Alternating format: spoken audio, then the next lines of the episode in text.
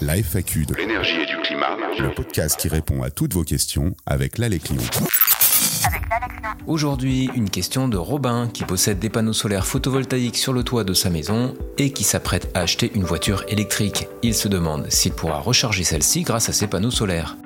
Alors Robin, oui, il est possible de recharger votre voiture électrique avec de l'énergie produite par vos panneaux solaires photovoltaïques. Lorsque votre système solaire produit plus d'électricité que votre maison n'en consomme, l'excédent peut être utilisé pour charger votre voiture électrique ce qui peut réduire vos coûts de carburant et votre empreinte carbone en utilisant une source d'énergie propre et renouvelable. Cependant, il est essentiel de dimensionner correctement votre système solaire en fonction de vos besoins en énergie, y compris donc la charge de votre voiture électrique. Et bien sûr, cela dépendra aussi de l'usage de votre véhicule et donc du nombre de kilomètres que vous parcourrez. Pour maximiser les avantages de cette approche, il y a deux conditions principales. Tout d'abord, pouvoir recharger votre voiture la journée, car les panneaux photovoltaïques produisent surtout la journée et l'été.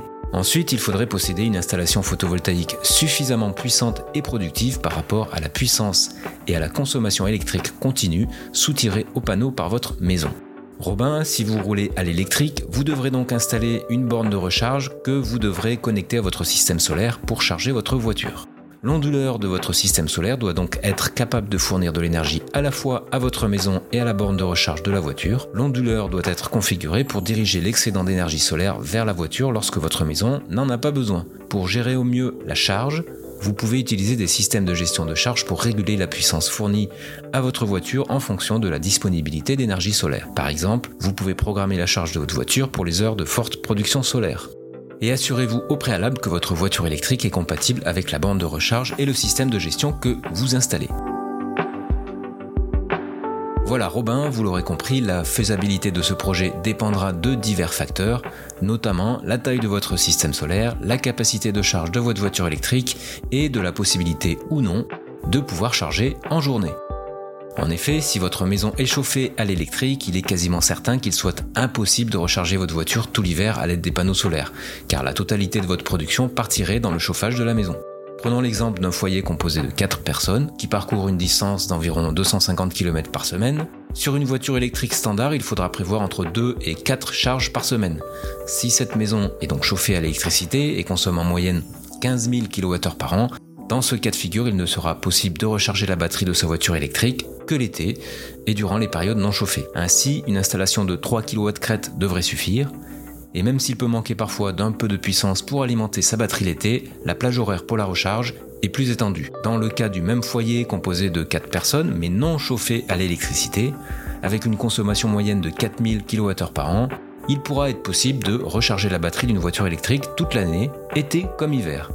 Toutefois, pour cela, il sera nécessaire d'avoir une installation photovoltaïque d'environ 6 kW crête pour avoir une puissance et une production photovoltaïque suffisantes, y compris l'hiver où la production est plus faible.